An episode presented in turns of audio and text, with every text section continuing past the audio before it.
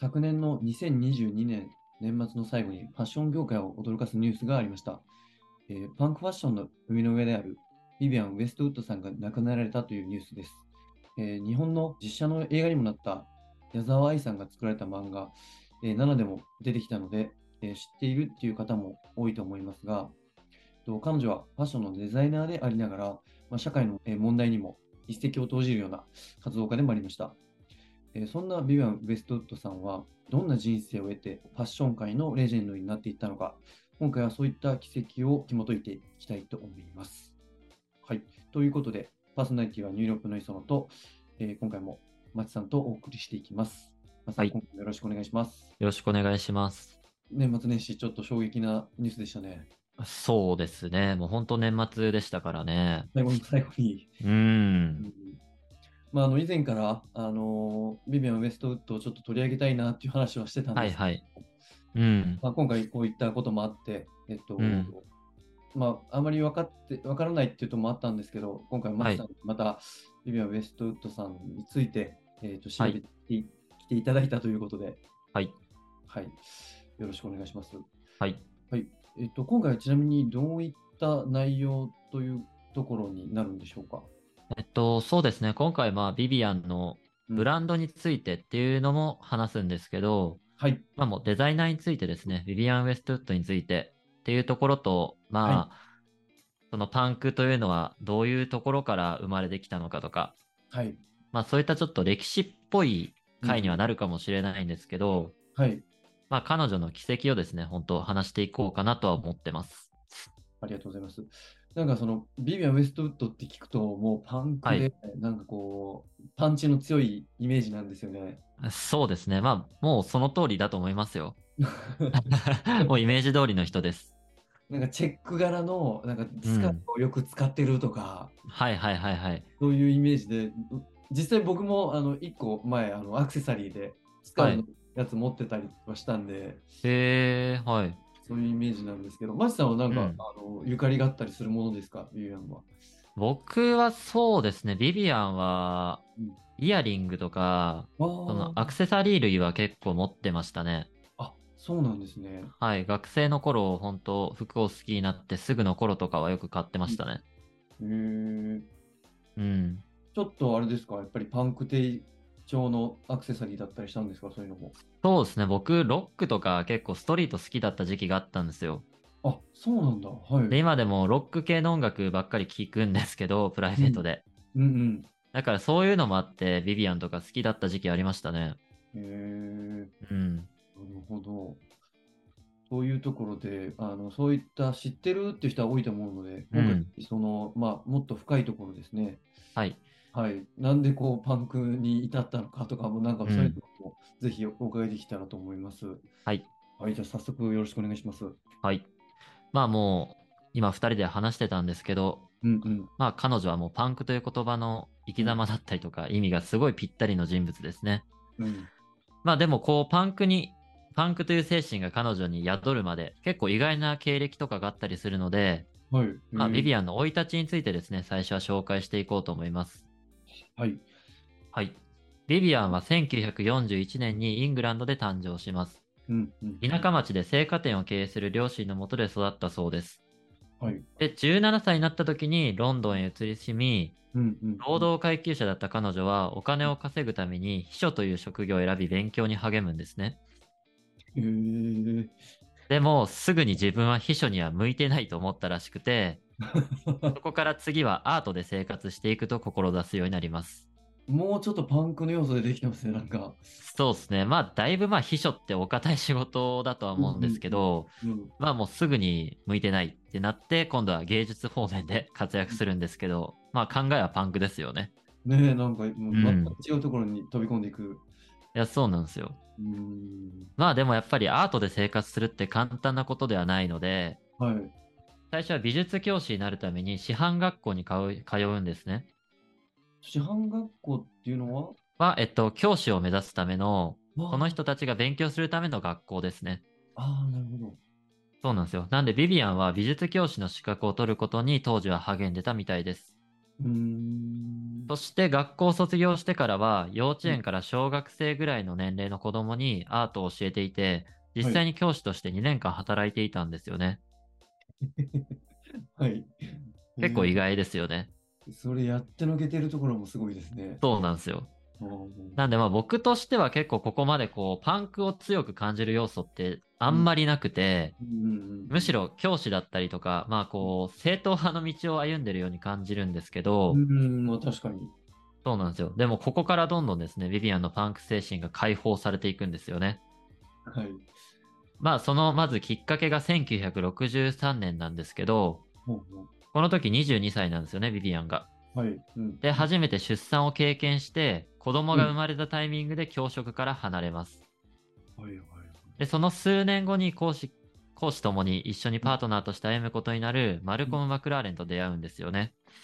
この人結構なんか有名な方ですよね。そうですね、マクラーレン結構、あのー今までの回でもポツポツ登場してるんですけど、うんうん、うん。まあ一番印象的な回は藤原宏さんの回ですかね。ああ、なんか。に登場しましたね。うん、そうです、そうです。あのーあ藤原さんがはい。海外に渡った時に、うんうんマクラーレンの出会って、で、音楽学んで、欧米に渡ってとか、そういう細かい関わりで出てきましたね。ここでもその彼が出てくるんですね。そうなんですよ。で、マクラーレンといえば、セックスピストルズの誕生の仕掛け人として有名な方なんですよね。はい。で、まあ、この方、本当いろんな肩書きがある人物で、うんファッションデザイナーからバンドのマネージメントとか、いろなんな分野で活躍してましたね。うん多彩な方なんですね。そうなんですよ。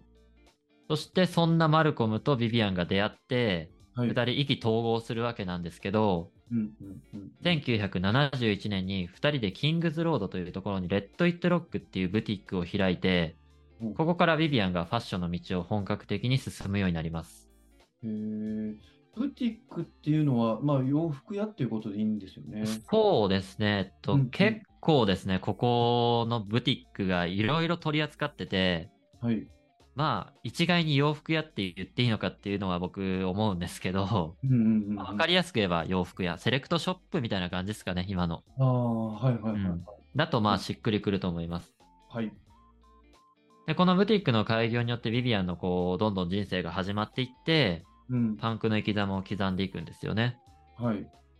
で、このブティック本当面白くて、まあ、はいこのブティックについてもちょっと話したいんですけど、ここのお店って店名がコロコロ変わったりとか、扱う商品がもうすごい攻めたりしてたりとか、もう他のショップにはない尖った特徴が盛りだくさんなんですよね。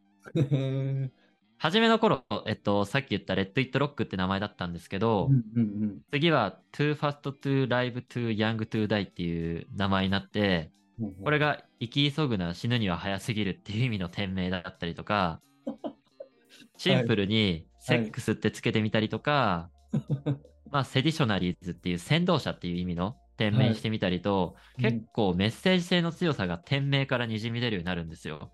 出てきてますね。いや、すごいんですよね、本当に。なかなかコロコロ名前変えないですし、変えてもこんな攻めるメッセージしないじゃないですか。そうですね。なんかそもそも覚えてもらいたいのから、うんあんま変えないと思うんですよ。そうなんですよね。なんかなかなか口にするのにもちょっと気を使うような店名が多くて、うん。結構すごい攻めてるなと思うんですけど、はい。まあ、レッド・イット・ロックの時は結構ブティックしてたんですよね。うんうんうんあの、まあ、リメイクした商品だったりとか、うん。パターンメイキングのその古着を再解釈して作ったものだったりとか、うんまあ、今でいうコピー商品みたいな販売を中心にしていて、結構、あの、まあ、今でもありそうなアイテム展開だったんですけど、うん店名がセックスに変わったタイミングで、うんうん。医療品と一緒にあの、うん SM の商品とかも売ってたこともあったみたいで、結構ですね、ほんと独特な市場を生み出してたんですよね。なんか見たことないですね、そんな。ないでしょう。いや、僕もびっくりしましたね。SM の商品を売ってたんだなっていう。解くとね。そうなんですよ。まあ、SM の商品というか、うんマクラーレンがですね、趣味で SM が好きだったみたいで、その SM の良さを広げるというか、まあ、魅力を伝えるために取り扱ったっていう話もあるんですよね。ああ、そうまあ、まあでもだからといってこうなかなかオープンにするっていうのはすごいとは思うんですけどうん、本当そうですよね。まあまあロックというかパンクですよねやっぱちょっと変わってますね、やっぱり。そうなんですよもうパンクという一言で済むようなうん感じになって,、ま、なってるんですけどうんうんまあこの天命セックスだった時代って本当すごい盛り上がってた時期でああ、そのお客さんの入りとかってことですか？そうなんですよ。そのまずパンクっていうのもだいぶ盛り上がった時期だったんですけどうんうんこの頃の従業員とか常連客をメンバーにして誕生したのがセックスピストルズなんですよ。うん。え、そうなんですね。そうなんですよね。僕もこれ実は今回初めて知ったんですけどはい。あのセックスピストルズに疎くて全然知らなかったんですけどまあうんうん。確かにそれを聞くとセックスピストルズのセックスはそこから来たのかっていううーん。なんとなくこう妄想も膨らんで面白いなと思いましたね。え、じゃあ、マクラーレンとビビアンがうん。セックスピストルズの仕掛け人みたいな？まあまあ多分そのきっかけですよね。お店オープンしてはい。そこに来たそのお客さんをうん、あのメンバーにしたりとかそこの従業員メンバーにしたりとかしたので、まあそのお店がないと発生してないかもしれないですもんね。えー、すごい。うん。えそうなんですよね。だから構成メンバーとしては、ーうん。その時セックスに通ってた不良少年のスティーブ・ジョーンズと同じくポール・クック、でその、の時の従業員の一人のグレン・マトロック、で、その3人でそのバンドを開こうとしたんですけどもう一人欲しいってなってうん、そこでオーディションを開催して選ばれたのがジョニー・ロットンだったんですよね。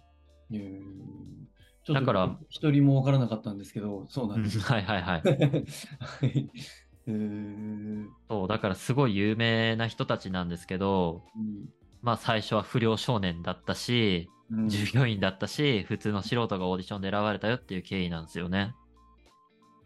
いやーなんかすげえうん。パンクだ。だから結構ビビアンとこうセックスピストルズってはい。いろいろ話が各所で出るんですけど、まあこういうつながりがあって関連分野として出てくるんだなっていうのは今回思いましたね。うん、もうがっつりうん。関連してるわけですもんね。そうなんですよ。すごいつながってるんですよね。うん、なるほど。そう。で、マクラーレンがその、このセックスピストルズを結成したことをきっかけに、マネージャーとして今度活動し出すんですよね。あら、はい。そうなんですよ。はい。で、ここからその、マルコムはどんどんセックスピストルズ寄りのこうマネジメントをしていって、うん一方ビビアンはブティックの経営しつつコレクション展開したりっていう分岐点にはなるんですけど、うーん。まあお互いそのパンクの方向性が変わっていくっていう感じですかね。うんうんううん。ん。でまたこれもちょっと余談なんですけど、はい。実はマクラーレンとビビアンってお子さんが一人いるんですよ。パートナーって本当にパートナーだったんそう、そうなんですよね。あの、おなんか結婚はしてないみたいなんですけど、はい。あの、まあ、パートナー的なその立ち位置で、一人息子のジョセフ・コーさんっていう人がいて、ほうほうほ彼も、えっと、ブランドを立ち上げてるんですよね。それがイギリス文化を尊重したデザインワークだったりとか、まあ、ちょっとパンクを感じさせるようなデザインのブランドを立ち上げてるんですけど、はい。まあ、彼もなかなかの癖者でして、はい。結構今パンクとかそのロックの文化っていうのがうん。表現の分野っていうよりはこう商業化されたりする体制になっててうん。うん。そういう体制の不満として、うんあのマクラーレンとかビビアンが持ってたパンク系のお宝をたくさん持ってるらしいんですけどジョセフ・コーが、はいはいはいそ。の宝物をテムズ川の船の上で焼却処分してそういう体制に対してこう抗議をしたっていう事件があったんですよね すごい豪快なことをしてるんですけどだからお、お父さんお母さんのお宝を燃やしたってことですよね。そう、そうなんですよ。まあもうもしかしたら受け継いで自分のものになってたかもしれないですけど、はい。その金品とかその宝物の総額が合計8億円ぐらいあったらしくて、え、8億円燃やしたんですか？燃やしちゃったんですよ。やば。そう、金額を聞いてもすごいっすよね。えー、もう、絶対そんなことしないですけどね、僕だったら。うん、僕だったらもう一生取って次の子供までうん絶対引き継ぐんですけどね。ねえやばい。まあまあもう抗議活動のためにはそういうこともしちゃう方で、まあさすが2人の間に生まれた子供だなっていう気はしましたね。確かに。この方、今もまだブランドそれやられてらっしゃるんですか？はい、今もしてますよ。で、えっうんと、ギャルソンの、はい。えっと、川久保さんとも確かちょっと関わりがあったりとかするか、その、はい。ジョセフが、えっと、ギャルソン好きか、どっちか忘れたんですけど、はい。結構最近でもそういうそのニュースが出たりとかして、まだ活動すごいちゃんとしてますね。そうなん。独特な表現で、すごい個性的なブランドですよ。へーというところで、えっと、今回は、そうですね。まあ、ビビアンの生い立ちとマクラーレンとの関わりとっていうのが、まあ、今回メインの回でしたかね。はい、わかりました。じゃあ、次回は、ちなみにどういったところになりますでしょうか？次回はですね、えっと、今回一つのショーになってたんですけど、あまりにも長かったんで、ちょっとカットということで、次はビビアンを中心に話していきます。やっとここからビビアンの話ですね。わかりました。じゃあ、はいえっと、次回に続きます。はい。はい、ありがとうございます。